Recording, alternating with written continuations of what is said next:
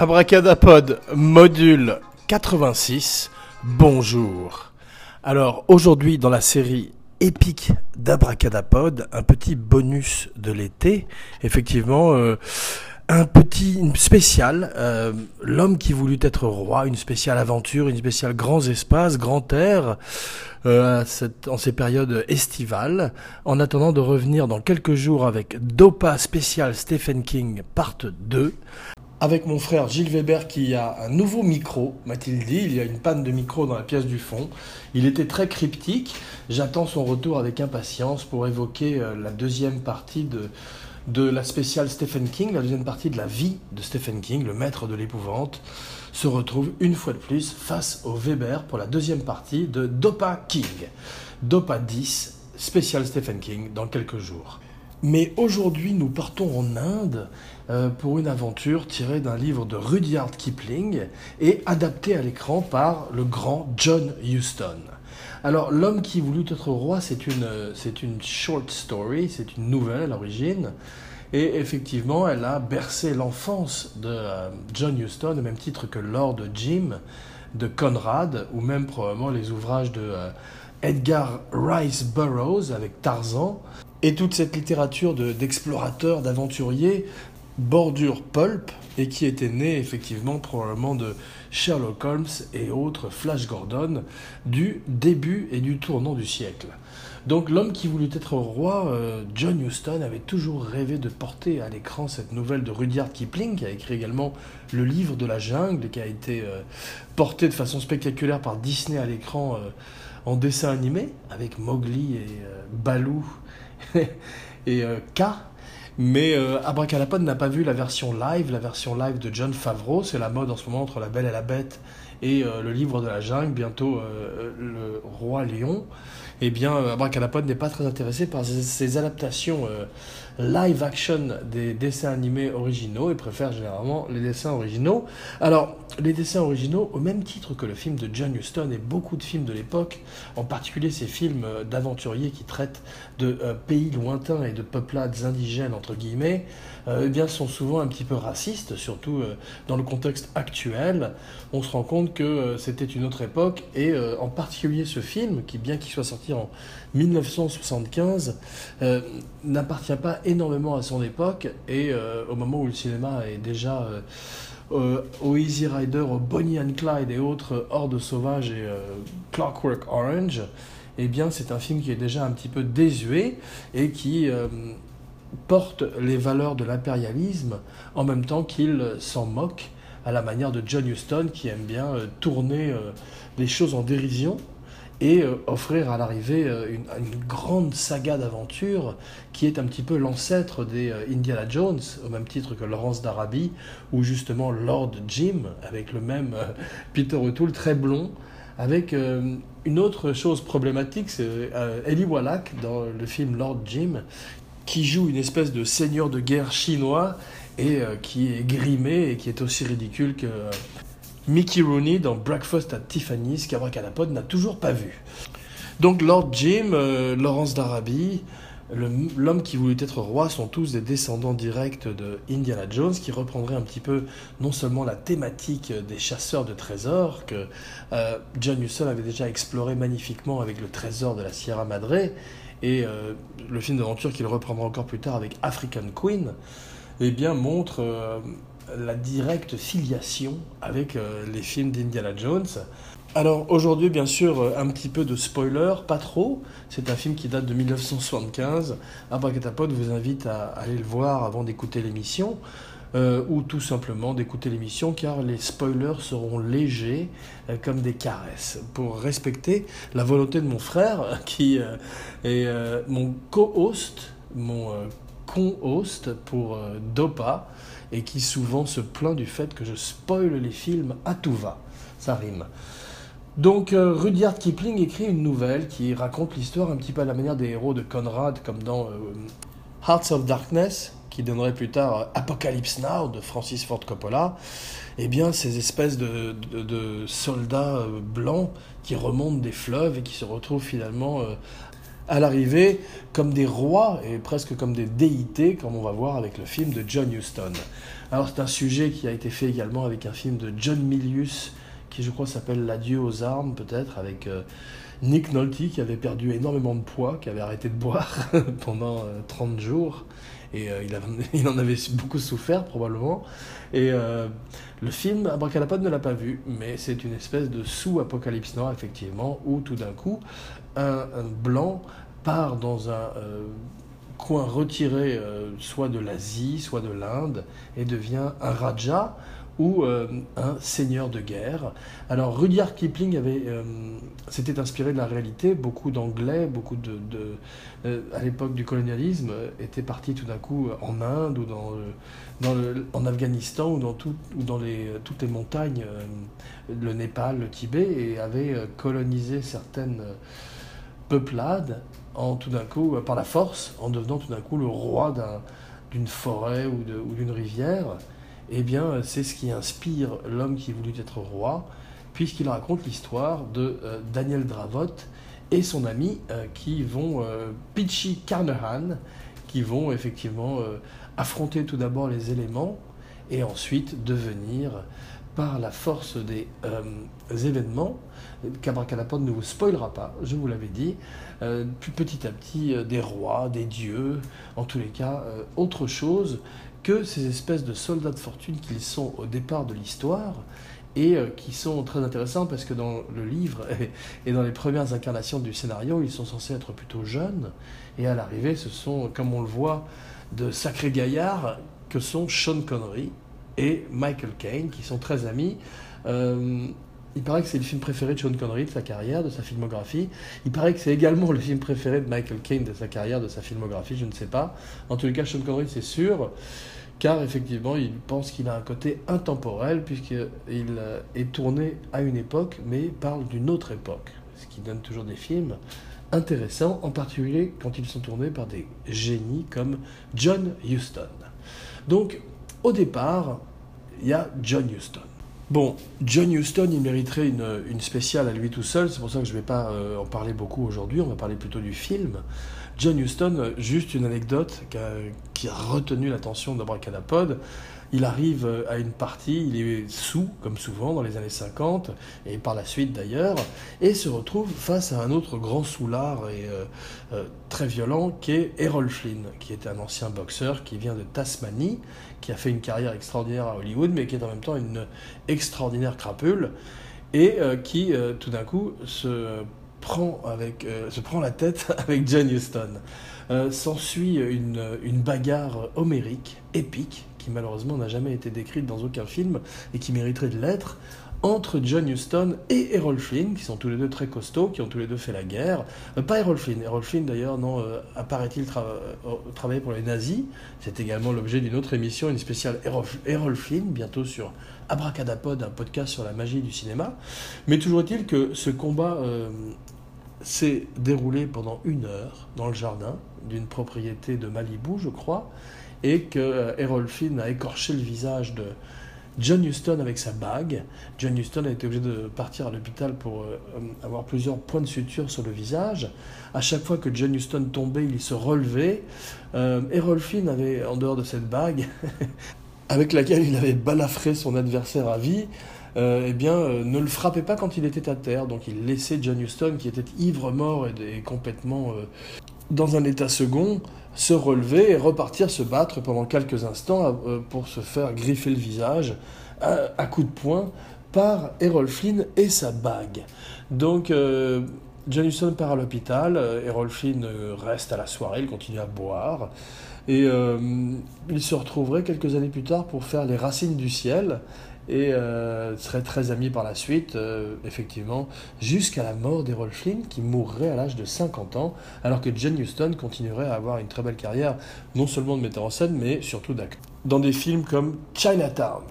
Donc, euh, il est très bien aussi, sans le savoir, dans un film qui s'appelle, et qui est la recommandation de la semaine d'Abracadapod, un film qui s'appelle Rango. Alors Rango, c'est euh, un cartoon avec euh, Johnny Depp, c'est un cartoon de Gore Verbinski, c'est un western en cartoon, c'est assez rare, avec euh, Johnny Depp qui joue le rôle d'un caméléon.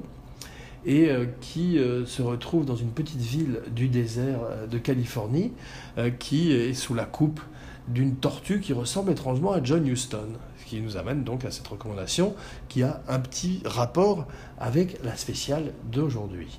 Euh, Abracadapod ne vous en dira pas beaucoup plus sur le film, sinon qu'il euh, qu'il spoof Chinatown et qu'il offre une vue euh, de la rareté de l'eau et euh, de la férocité des compagnies qui essayent de se l'approprier, digne des films comme LA Confidential, qu'Abracadapod vous recommande également.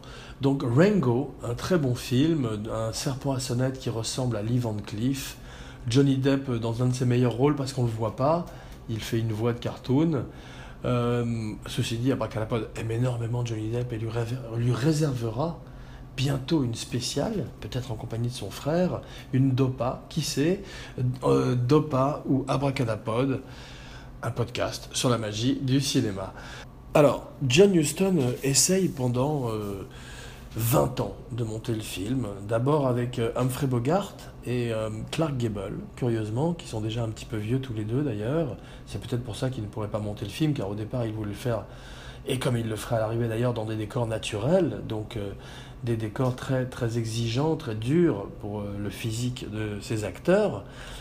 mais le film donc ne se monte pas, et il continue à se battre, et tout d'un coup, intéresse curieusement Kirk Douglas et Burt Lancaster. Alors ils ont fait euh, la version préférée d'Abracadapod de Règlement de compte à Hockey Choral. Abracadapod les aime toutes, celle avec Kevin Costner, celle avec euh, Dennis Quaid, surtout celle avec euh, Kurt Russell et Val Kilmer. Une autre recommandation, une autre abraca recommandation de la semaine. Alors, euh, il n'arrive pas à monter le film avec Kirk Douglas et Burt Lancaster. Il se tourne vers Paul Newman et Robert Redford. Et oui, le couple d'acteurs euh, est né avec Butch Cassidy et le Kid en 69. Paul Newman est très intéressé par le film et il fait quelque chose de, très généreux, très à l'image de son personnage, de qui il est dans la vie et à l'écran. C'est qu'il recommande Sean Connery et Michael Caine. Alors c'est la deuxième fois que Paul Newman fait euh, un coup de casting de génie, puisque c'est lui qui a recommandé euh, Clint Eastwood pour Dirty Harry, après l'avoir refusé lui-même, il était trop vieux déjà.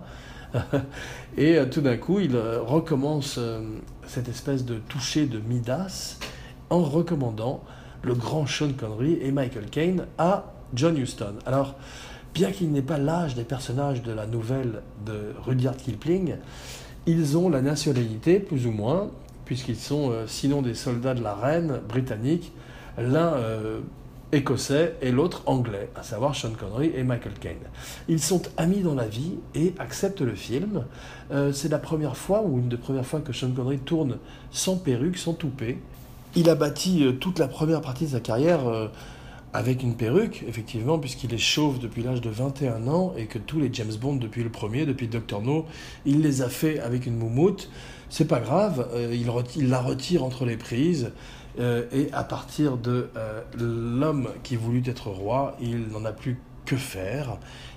Il a bien raison car euh, contrairement à William Shatner, le Captain Kirk qui n'a jamais voulu la retirer, qui n'a jamais voulu être pris en photo sans sa perruque, eh bien Sean Connery a compris que sa séduction était ailleurs, même si lui aussi est assez euh, questionnable comme personnage de nos jours. Tout le monde qui est, tous les acteurs qui sont un peu vieux, tous les films qui sont un peu vieux sont euh, à remettre en question, à revisiter eh bien, euh, Sean Connery avait dit dans un article de Playboy qu'on peut frapper une femme avec le revers de la main, prouvant qu'il était une espèce de macho immonde et appartenait à une autre époque, à la manière de l'homme qui voulut être roi.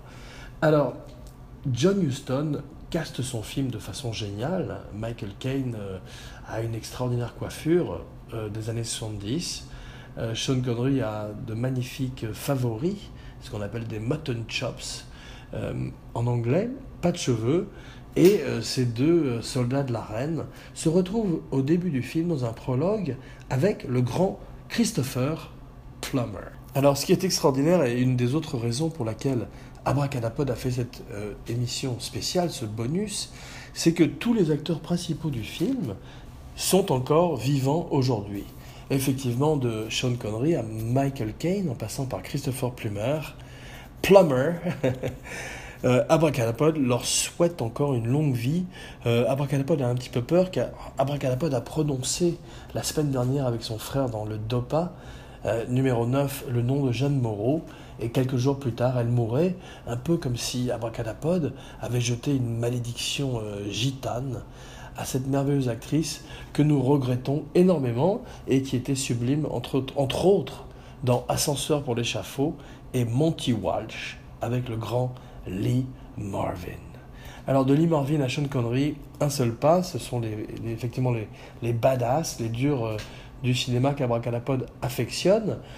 Charles Bronson aurait fait un Punisher magnifique à propos de tangente.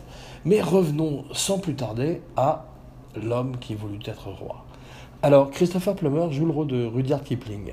Il est là au début du film, il, euh, écrit la nouvelle, John Huston s'inspire de véritables écrits de l'auteur, euh, mais la production veut virer Christopher Plummer, qui coûte quand même un petit peu d'argent, et préfère faire un film plus tight avec ses acteurs principaux qui coûtent également beaucoup d'argent. Donc euh, Sean Connery dit je démissionne. Il dit euh, si, vous virez Christopher Plummer, je m'en vais. Et Christopher Plummer reste dans le film. Euh, c'est formidable d'ailleurs, ça, encercle le film, ça lui donne une espèce de, côté conte de fées qui apporte énormément à son charme. Alors, à propos de charme, le film navigue, le film réussit sur la force et le charisme de ses leads de Michael Caine et de Sean Connery, également sur leur complicité, sur le fait qu'ils sont complètement euh, sur la même longueur d'onde et crée un couple d'amis, euh, un couple d'hommes un petit peu homo-érotique, ce qui est intéressant d'ailleurs dans les, dans les sous-textes du film, à la manière de Butch Cassidy et le Kid quelques années auparavant, ce qui explique pourquoi Paul Newman et Robert Redford avaient été pressentis avant Sean Connery et Michael Caine. Alors, Sean Connery euh, embrasse le film complètement, il est lui-même, comme dans Robin and Marianne, il y a une espèce d'âge d'or de Sean Connery post-James Bond, car il y a un âge d'or de Sean Connery à l'époque de James Bond, qui dure effectivement de Goldfinger à euh, Bon baiser de Russie, il est assez court. Eh bien, euh, après James Bond, tout d'un coup, il fait une série de films dans les années 70, euh, que ce soit avec Norman Jewison et La colline des hommes perdus, ou Le gang Anderson avec Sidney Lumet. D'ailleurs, c'est pas Norman Jewison, c'est Sidney Lumet, pardon. Il il fait des films extraordinaires, dont L'homme qui voulut être roi, qui montre définitivement son envie de se débarrasser de l'enveloppe James Bond qui lui colle à la peau depuis euh, qu'il a arrêté le rôle. Effectivement, contrairement à aujourd'hui où Daniel Craig peut tout d'un coup passer de James Bond à un autre rôle de façon un peu plus fluide, c'était une époque où les étiquettes étaient encore plus euh, lourdes et euh, Sean Connery a eu énormément de mal à tout d'un coup devenir une star sans James Bond.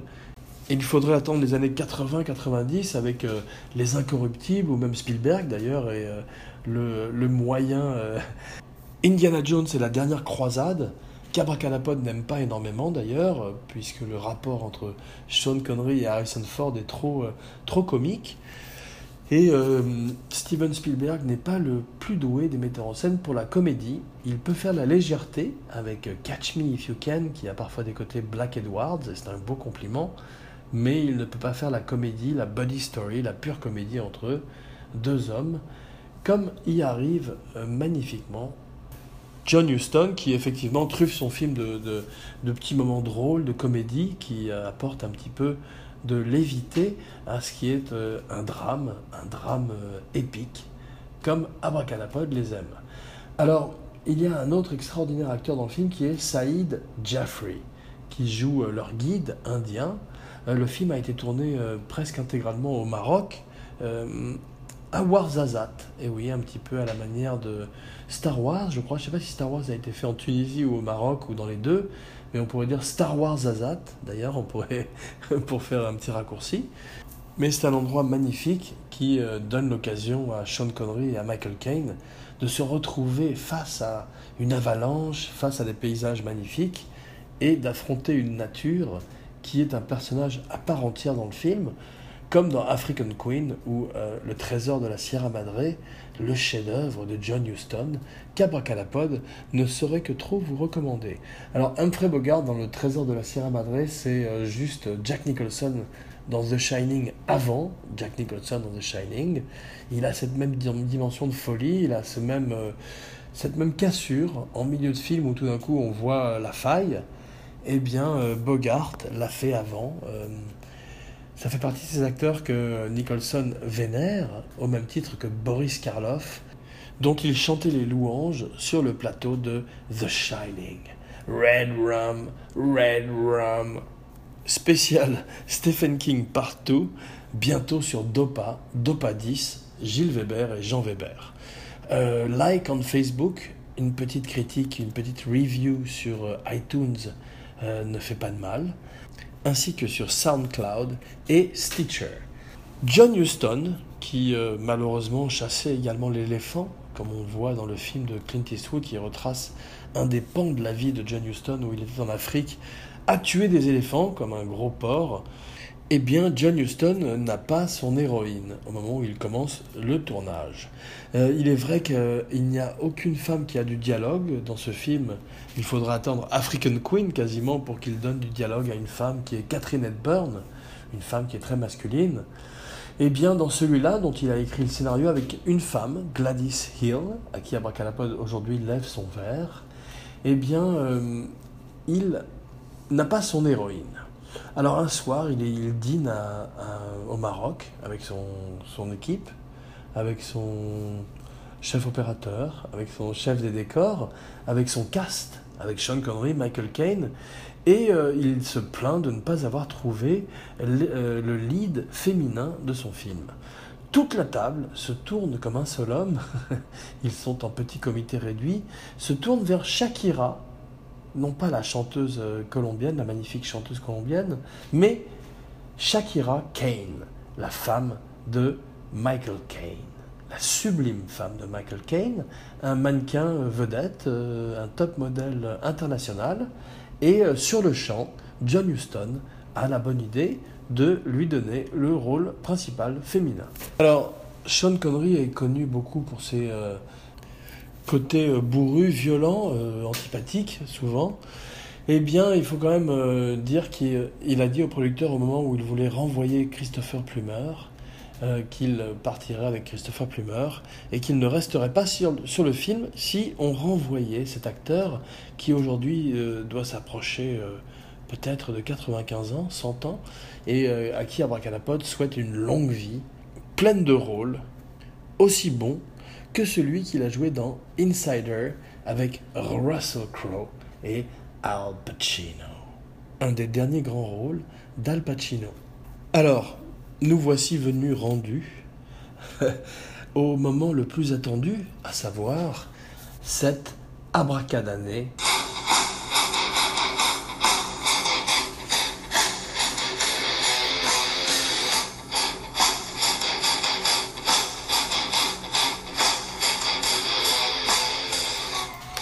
petit euh, jingle juste pour annoncer effectivement cette abracadannée-là, euh, qui est l'année 1975. Alors c'est une année sur laquelle il est intéressant de euh, s'intéresser, puisque c'est juste l'année du film préféré d'Abracadapod, à savoir Barry Lyndon.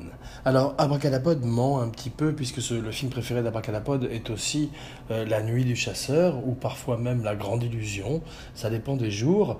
Mais aujourd'hui, c'est Barry Lyndon, puisqu'il est 1975 euh, au cadran solaire, et euh, que sortent également Les Dents de la Mer.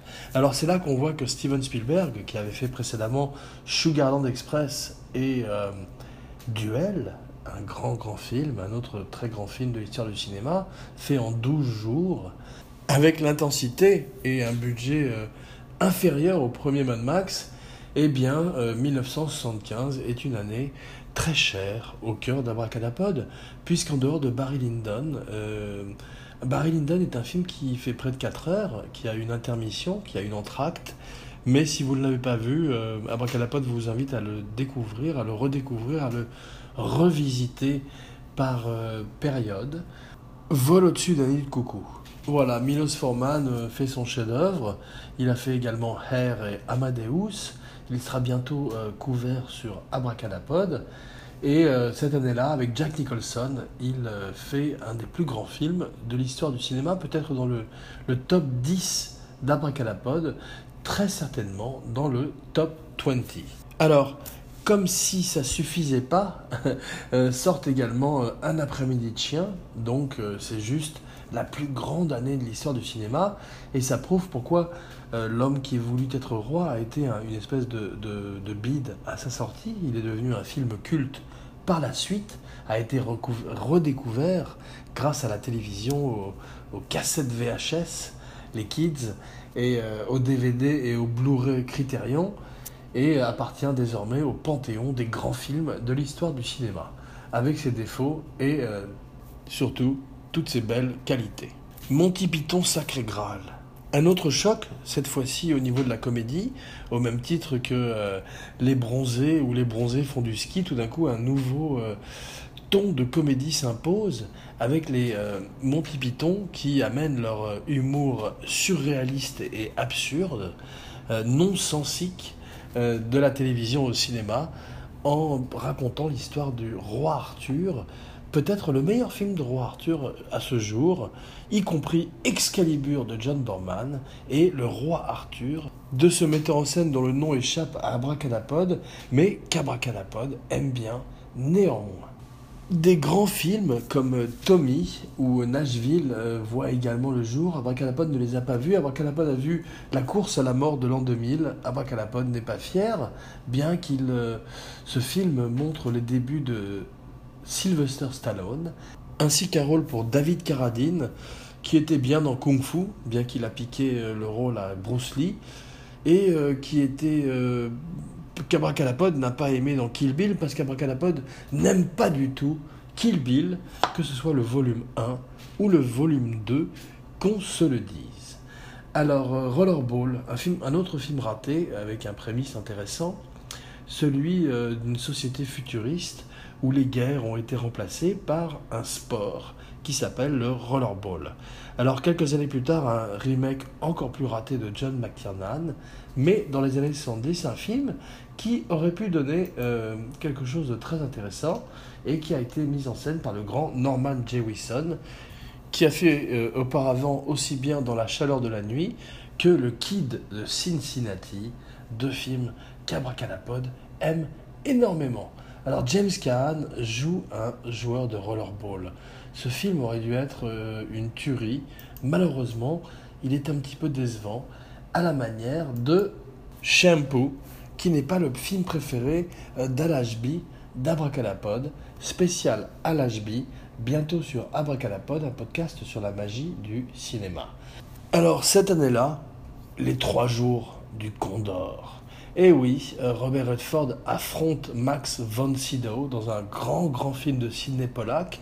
Sidney Pollack, peut-être avec Don Siegel et, et John Carpenter, les trois metteurs en scène les plus sous-estimés, les plus underrated de l'histoire du cinéma, qui à chaque fois, ou en tous les cas pendant une période de 10, 15, 20 ans, ont offert au cinéma américain et au cinéma mondial quelques-uns des plus beaux films qui existent à propos d'Ersu Uzala voit le jour cette année-là.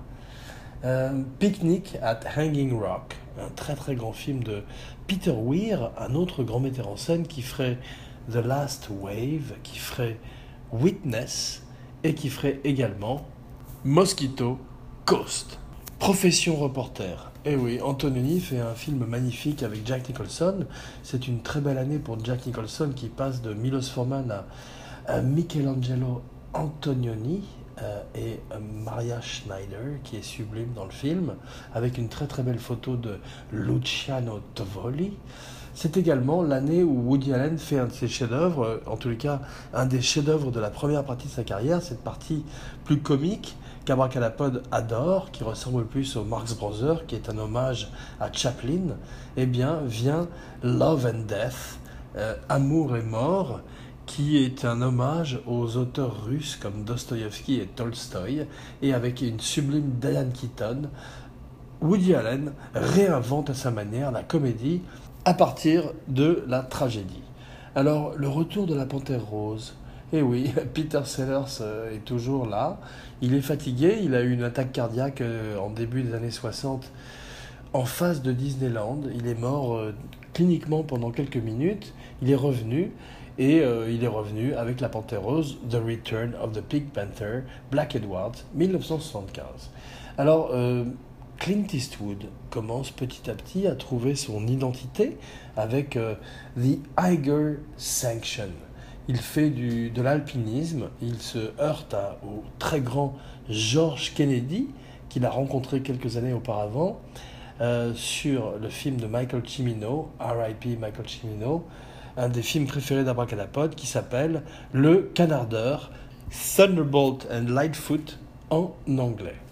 Alors, la French Connection 2, en parlant de sous-estimé, est le film de 75 que Abracadapod vous recommande également, puisqu'il montre un Gene Hackman qui euh, se euh, désintoxe de l'héroïne.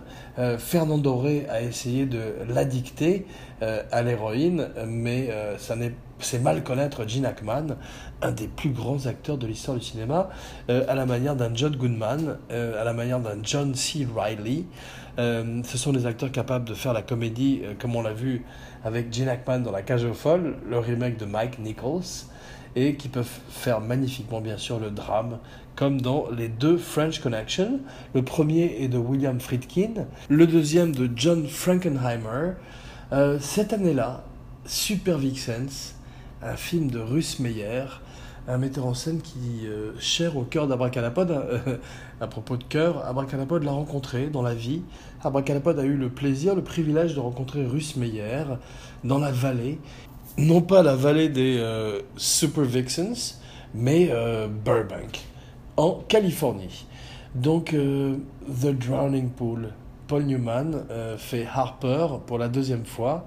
Il passe de la Californie à la Nouvelle-Orléans et Abracadapod vous invite à visiter toute l'œuvre de Paul Newman et à manger euh, aussi bien ses pruneaux organiques que sa sauce Italian dressing. Jean Weber, signing off.